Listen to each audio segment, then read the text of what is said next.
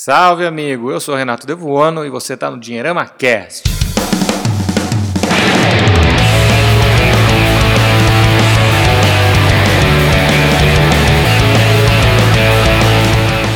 O Dinheirama Cast é um oferecimento da Empíricos, a sua escolha certa para decisões financeiras inteligentes.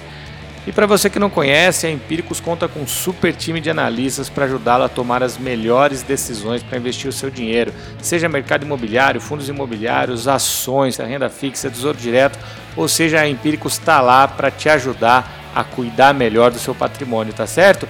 E eles prepararam um relatório especial para você, querido ouvinte do Dinheirama Cast. Acesse www.empiricus.com.br barra Dinheirama e lá você vai encontrar esse relatório para fazer o download. Então lembrando, www.empiricus.com.br barra Dinheirama. Entre lá, baixe o relatório especial para você e também conheça tudo que a Empíricos tem para oferecer para você, querido ouvinte do Dinheirama Cast. Tá certo? E hoje estamos de volta no último programa do ano. É isso aí, pessoal. Hoje eu tô sozinho, o pessoal tá todo passeando, todo de férias, brincando. O pessoal tá com seus compromissos. Nós vamos ter um programa especial hoje, especial de final de ano. E aí nesse programa especial a gente vai ter uma entrevista mais especial ainda. Nosso querido Ricardo Pereira falou com o Betinho, Roberto Indec, da Rico, né, o analista CNPI, o cara que sabe tudo de análise fundamentalista, sabe tudo de tudo no mercado financeiro, Betinho. E eles vão conversar justamente sobre tudo que aconteceu em 2016, aí uma continuidade do nosso último programa, e também sobre as perspectivas para 2017 e também, claro, para o futuro, 2018, 2019, enfim, tudo que pode refletir no teu bolso e na tua vida. Então, a partir de agora, você fica com esse bate-papo imperdível do Ricardo e do Betinho. Não vai perder nenhum segundo, hein? Vale muito a pena. E é isso aí, vamos acompanhar junto. E na sequência eu volto com vocês para a gente encerrar o nosso último podcast do ano. Vamos lá. Olá pessoal, eu sou Ricardo Pereira, estou com o Roberto Indec, analista CNPI da corretora Rico. Tudo bom, Roberto? Tudo bom? Beleza, então o ano de 2016 foi um ano cheio de surpresas. Você poderia fazer um apanhamento geral do que aconteceu de mais importante na economia do Brasil? Tem bastante coisa, né? Olha, 2016 foi, foi um ano bastante maluco, né? Para quem trabalha nessa área de de recomendações de investimento, né? Um ano bastante interessante, cheio de oportunidades, mas bastante maluco. Maluco no sentido porque a gente teve aí desde o começo do ano até abril, quando foi a votação na Câmara dos Deputados, que afastou a presidente Dilma Rousseff do cargo dela, né? E aí nós tivemos apenas em setembro o afastamento definitivo lá no Senado, né? Então a gente ficou quatro meses brigando aí, entre aspas, para ver se ia, realmente ia ser afastada. Na Câmara e foi, mais quatro meses esperando a votação no Senado, apesar de que já era algo uh, tanto quanto dado, mas quer dizer, Sempre ficou em compasso de espera, né? uhum. né? Ficava naquela incerteza. Mas nisso foram surgindo diversas oportunidades, né, Ricardo? Eu acho que tanto no mercado de ações, para curto, médio e longo prazo, a gente vê a bolsa, agora a gente está no. Uh, quase no Natal aí a bolsa subindo um pouco mais de 30% no ano principalmente com ações de estatais liderando, Petrobras e Eletrobras subindo forte, mais de 100% no ano, em função dessa mudança toda de perspectiva. No cenário de renda fixa também, muitos investimentos, muitas oportunidades interessantes apareceram. Uh, enfim, foi de novo um ano bastante maluco aqui no cenário brasileiro e a gente pode entrar lá no cenário externo, né, onde a gente teve a questão da votação lá do Brexit, né, que é a saída do Reino Unido da, da União Europeia. Uhum. Tivemos a questão do Donald Trump vencendo nos Estados Unidos, as eleições, enfim, é, até a questão do dólar, né? O dólar muito volátil, muito volátil. ao longo de, de 2016 foi um ano muito legal, né? Um ano muito legal para quem trabalha nisso. Não, e é até engraçado você falar do dólar, porque sem dúvida é um dos temas que, é, que mexe mais no bolso né, das pessoas. Muita Com certeza, gente, tem impacto direto na inflação. Né? Exatamente, muita gente pensando em viajar também. Então acho que é, é a questão do dólar é uma coisa bastante sensível. Agora. É, a, gente, a gente até, só desculpa te interromper, a gente até tinha uma perspectiva de que o dólar pudesse chegar próximo da casa dos três reais agora no final do ano, se, se as coisas estivessem uh, um pouco mais normais depois do afastamento da presidente Dilma, mas depois que o Trump ganhou as eleições nos Estados Unidos, uhum. o dólar subiu para casa dos, dois, dos 3,40, 3,50, o Banco Central voltou a agir novamente uhum. e a gente vê o dólar hoje quase na casa dos 3,40, né? Quer dizer, e, e falando um pouco mais para frente, não tem perspectiva nenhuma em termos de trajetória, tanto de queda quanto de alta do dólar, pelo menos nos próximos três meses, isso na minha visão. Né? Então, é um cenário bastante incerto daqui para frente. Bacana. Falando um pouquinho de fundamento, né, a gente é, tem alguns números já interessantes com relação à inflação. Né? Parece que as medidas estão começando a ter algum tipo de efeito. Eu estava até assistindo uma entrevista ontem é, e o economista falava que se a gente for analisar, por exemplo, a inflação de um ano, né, pensando daqui para frente, a gente já está abaixo do centro da meta, né? É. está algo em torno de 3 e 3,5. O que, que você acha com relação a essas medidas para segurar a inflação? A gente vê o, o, a, o teto dos, dos gastos finalmente aprovado. parece que foi aprovado. É, isso já é o suficiente ou em 2017 tem mais coisas aí que o governo vai precisar mexer? Ah, isso com certeza não é o suficiente. Eu acho que isso aí foi apenas um início. Uh, o principal, a principal medida, sem dúvida alguma, vai ser a reforma da Previdência. Né? Vai ser uma briga muito grande no Congresso. E aí a gente entra já a partir de, de janeiro, começo de fevereiro, a gente vai ter a votação para a presidência da Câmara dos Deputados. Né? A briga já está bastante intensa.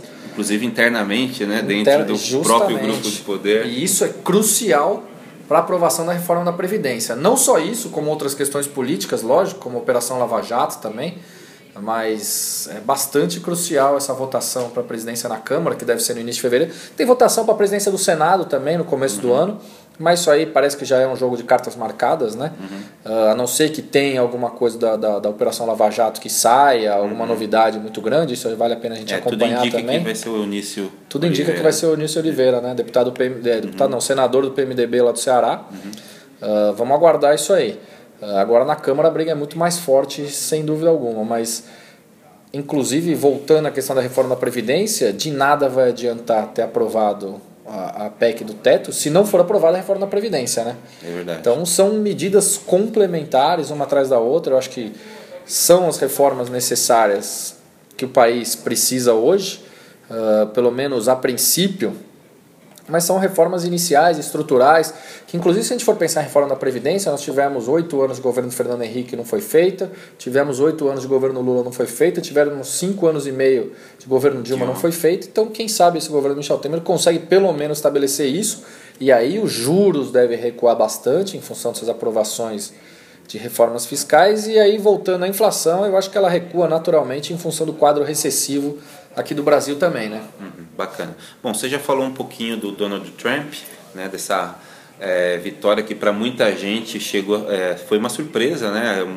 Eu acho que o, o, próprio mercado torcia um pouco pela Hillary e, e acabou sendo pego de surpresa com a, com a vitória do Trump. Eu acho que ainda tem muita incerteza né, com relação ao, gover ao governo dele, tem alguns nomes chaves ainda que ele precisa definir para finalmente a gente ter algum direcionamento, mas o que, que você pode falar inicialmente para essas primeiras. Muita coisa do que ele falou durante a campanha, ele voltou atrás, algumas coisas não. O que, que você pode falar com relação à, à economia americana para 2017? Olha, primeiro que eu acho que uh, depois da eleição no Trump, que foi ali no dia 8 de novembro, né, nós estamos de novo quase no Natal e a gente ainda não tem uma definição do que será a política econômica. Né? Isso é uhum. é bastante interessante, ele assume no dia 20 de janeiro. Alguns nomes já começaram a ser divulgados, não que façam parte da equipe econômica, teve só um que foi secretário do Tesouro, né? Sim.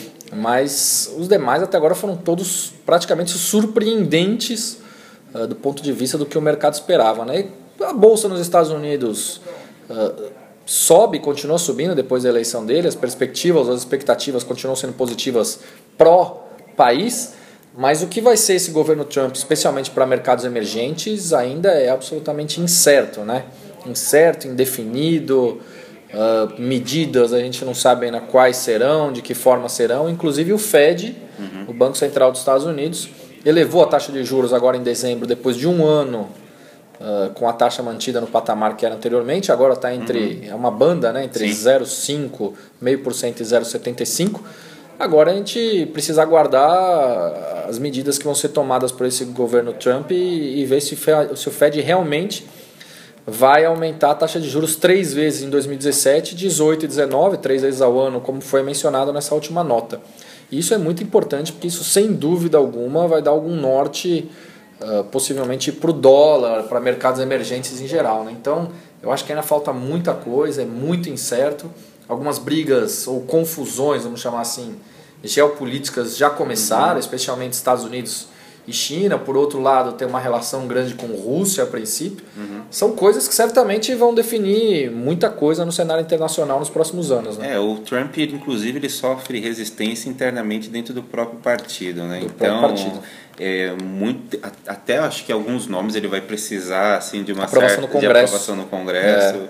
e ele está escolhendo algumas pessoas bastante polêmicas né? exatamente então exatamente. acho que é, é, e lembrando que dentro do Congresso dos Estados Unidos os republicanos que fazem parte lá do uh, do partido do, do Trump uhum. eles são maioria na Câmara e no Senado, no né? Senado. então teoricamente não teria nenhuma resistência mas Uh, Acredita-se que terá, alguns nomes terão sim resistência, então é isso que a gente tem que aguardar também, porque ele está longe de ser uma unanimidade. Né? Uhum.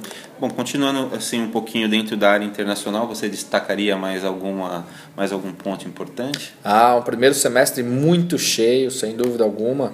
Uh, comentei lá anteriormente a questão do Brexit. O que, que vai ser esse Brexit? Se é que vai ser né, lá no Reino Unido.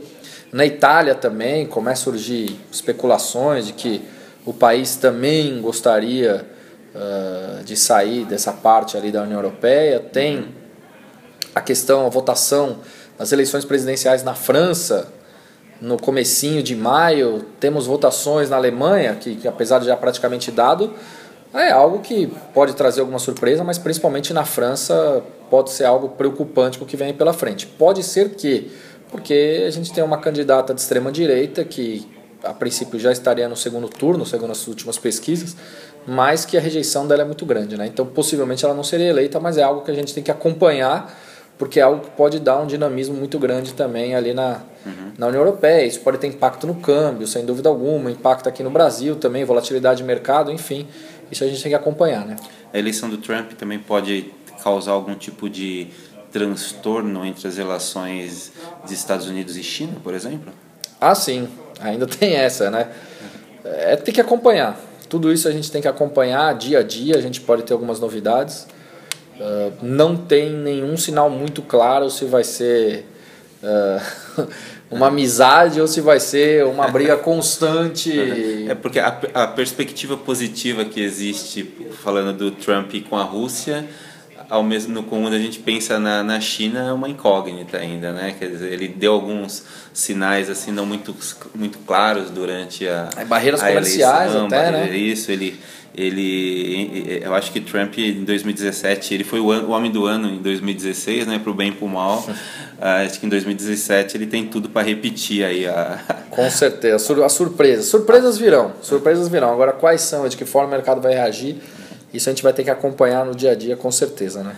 Bacana. Então voltando aqui para o cenário brasileiro, é, podemos afirmar que em 2017, por conta do baixo crescimento desse ano, você acha que a equipe econômica, ou até mesmo o Banco Central, é, pode fazer com que os juros acabam, é, acabem caindo mais rapidamente ou vai depender muito daquilo que a gente conversou no primeiro, no prime, na, na nossa primeira uh, pergunta com relação aos ajustes, às reformas necessárias? Será que a questão política, né, a gente, se a gente fala o governo tem então o núcleo político, o núcleo econômico, muitas vezes o núcleo político fica martelando lá, tentando cavocar de alguma forma é, algum fato que faça com que os juros abaixem mais rapidamente. O que, que você acha? É, a gente tem uma ligação muito grande né, entre política e economia.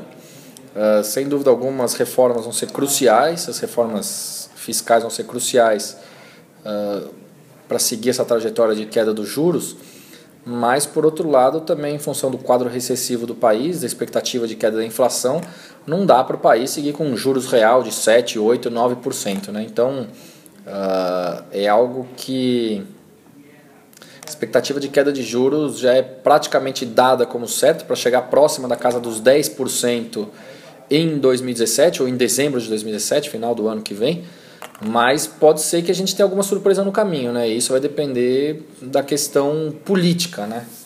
Então, esse é outro fator que eu acho que a gente tem que acompanhar de perto em 2017, sem dúvida alguma se a questão política vai acabar afetando a questão econômica, que é, que é algo que já vem acontecendo ao longo dos últimos anos. Né? Uhum. É, eu acho que pelo menos a gente, as declarações que foram feitas pelo presidente do Banco Central, enfim, é, de, é justamente tentando mostrar que as decisões sempre vão ser técnicas, É, né? sim. Mas a gente não sabe até que ponto, a, até mesmo essa crise que existe política, né, vai criar um elemento, um fator preponderante que faça com que eles mudem a, a opinião. Bom, indo para a próxima pergunta, acho que um dos problemas mais preocupantes é, quando a gente pensa na recuperação e, econômica é a questão do endividamento das empresas. Né? Quando a gente fala em investimento em ações e, e, e até analisando esse endividamento das empresas, é um fator que o investidor deve levar em consideração na hora de escolher as empresas ali que ele pretende investir? Para o investidor que olha a longo prazo, sim. Algumas empresas, sem dúvida alguma, uh, que tem, que tem seu endividamento atrelado ou indexado, como queiram, a taxa de juros do Brasil, sem dúvida alguma, é algo que o investidor tem que olhar. Mas, de novo, para aqueles investidores que olham só a longo prazo, né? para investidores que buscam curto prazo, uh, não vejo como olhar fundamentos como esse. Obviamente, é algo extremamente importante e que podem trazer oportunidades uh, interessantes aí ao longo dos próximos meses. Né? Mas uh, eu acho que essa questão do endividamento é principalmente ligado para investidores que buscam é, realizar ou fazer uma carteira de ações visando o longo prazo. Né? Ah, mas quais empresas então estão ligadas a isso? Eu citaria algumas empresas mais que têm ligação quase que exclusivo com o mercado nacional, como empresas de concessões de rodovias, uhum. administradoras de shopping center, enfim, a gente pode colocar aí uh, CCR, Eco Rodovias, uhum. Multiplan, BR Malls, enfim, isso só para a gente começar, mas certamente tem muitas outras aí que a gente poderia fazer essa ligação também, né? Bacana. Você comentou também agora há pouco, a gente está chegando no final de 2016, os números da bolsa são super positivos, né? Se a gente provavelmente tivesse essa conversa em dois, no final de 2015, a gente é, certamente não teria assim a perspectiva de algo tão bom. E você acha que em 2017 essa perspectiva positiva vai continuar? Ricardo, esse país é muito doido, né? esse país é bom de trabalhar nesse país e com investimentos por causa disso, porque as coisas mudam muito rápido, né, cara? Se a gente for pensar que em novembro de 2012 a taxa de juros estava em 7,25. Dois anos depois, no máximo, a taxa de juros estava em 14,25, quase o dobro. E as coisas mudam de uma forma tão rápida e tão drásticas aqui que é, é, muito maluco. No começo do, do ano, no final do ano passado, no final do ano passado, quando ainda pouco se falava de impeachment, né? Porque realmente poucos falavam no poucos final do ano passado. Tinha chance, mas era uma chance praticamente que irrisória, né? Uh, a gente nunca ia imaginar a bolsa tendo uma performance tão boa esse ano, quase a bolsa como um todo, né? Mesmo que a bolsa antecipe os movimentos da economia real, a bolsa trabalha muito em função de perspectivas.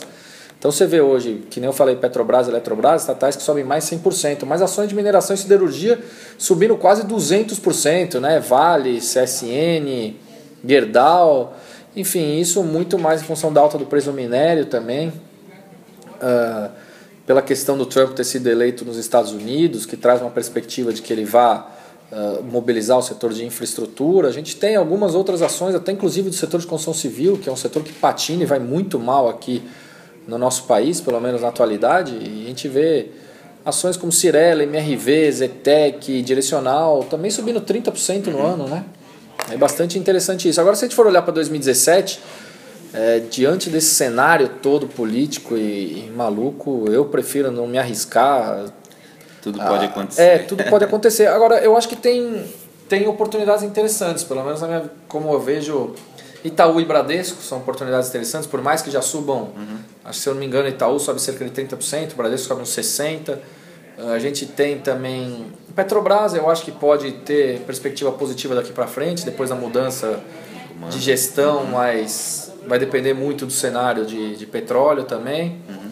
Uh, e eu colocaria duas apostas, né? Uma Ambev, que nunca foi uma aposta, mas que eu acho que é uma aposta em função da forte queda que ela vem sofrendo nas uhum. últimas semanas, e BMF Bovespa com, com a fusão sacramentada com a CETIP, né? Uhum. Então tem algumas coisas que eu acho que dá pra gente separar ali o joio do trigo, né? Bacana.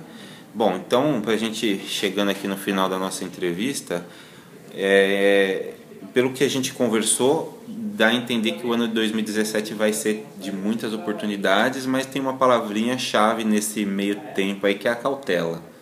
É, você concorda com isso? E depois, você escreveu há pouco tempo também um artigo super interessante no Dinheirama, onde você fala das suas das principais opções, dos melhores investimentos para 2017.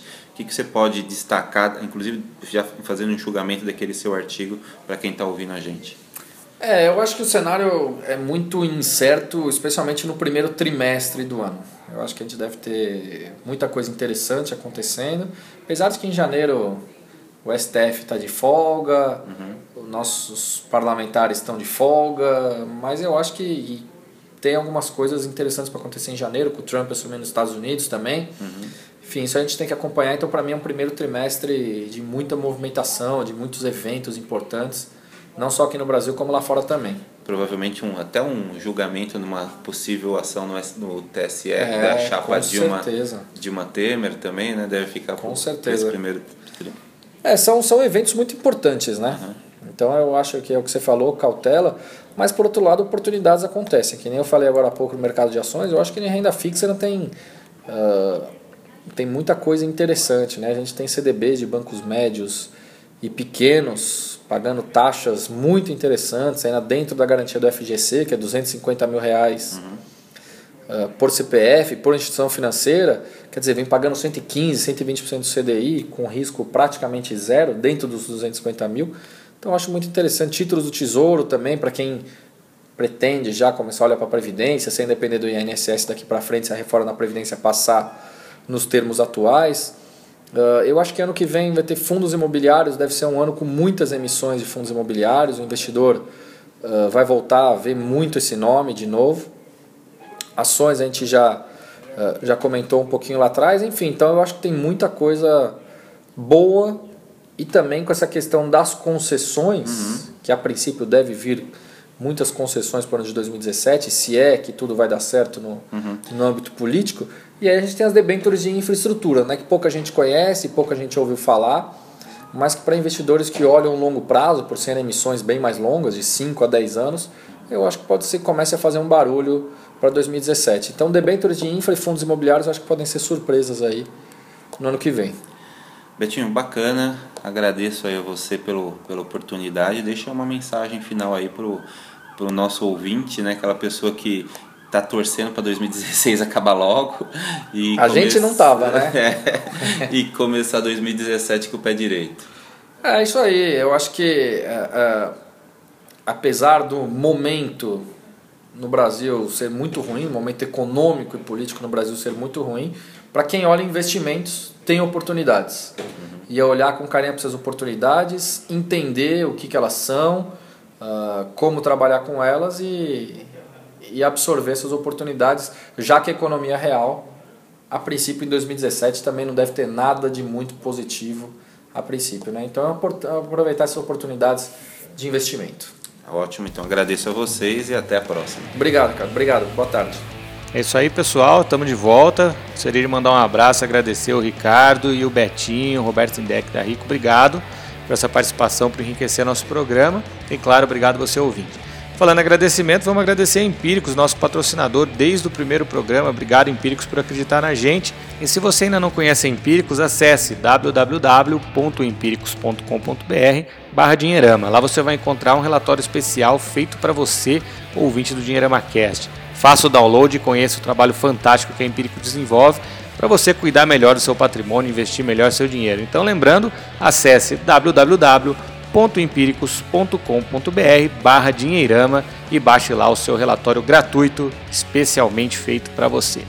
É isso aí, meus queridos amigos do Dinheirama Cast. Vamos deixar um abraço aqui, claro, para o André Massaro, para o Conrado Navarro, para o Giovanni Coutinho e para o Ricardo Pereira, que, como não estão aqui hoje, me deram essa tarefa de fazer esse programa especial com vocês. Que, claro, teve o Ricardo e teve o Roberto Indec, nosso primeiro convidado especial do Dinheirama Cast. Então vamos lá, pessoal. Lembre-se aí dos conselhos do Betinho. Tem muita dificuldade, tem muito desafio, mas tem muita oportunidade para aqueles que estiverem atentos, para aqueles que estiverem estudando, para aqueles que estiverem lendo e principalmente para aqueles que estiverem procurando as, as oportunidades. E voltando a falar sempre aquilo que eu falo, Você quer resultados? É tudo uma questão de esforço e recompensa. Se esforce e a recompensa virá com certeza. Tá certo? Deixa um abraço para vocês, um excelente 2017, uma excelente virada de ano para todos nós, para aqueles que nos apoiaram, todos os nossos patrocinadores, Alcanza, Empíricos e claro, você, querido amigo ouvinte, que está já no 12 programa com a gente, não se esqueça, não se esqueça de curtir, não se esqueça de compartilhar, de deixar seus comentários, suas sugestões e fazer lá sua avaliação para que as pessoas achem mais fácil o programa nas plataformas Stitcher, iTunes e no SoundCloud, tá certo? A gente está providenciando outras plataformas, isso vai chegar com o tempo. Então, esse é o recado, esse é o programa de hoje. Agradeço mais uma vez o Ricardo por ter feito essa entrevista fantástica e o Roberto Indec por ter participado e ter enriquecido aí o nosso Dinheirama Cash com sua participação. Então a gente se vê logo mais, ano que vem tá aí, semana que vem já com um programa novo, com todo mundo de volta aí para fazer o Dinheirama Cash com a gente. E eu desejo vocês, além de claro, um excelente ano novo, uma vida plena e próspera como sempre, tá certo? Grande abraço, pessoal. Feliz 2017. Muita saúde, muita paz e, claro, muito dinheiro. Até lá.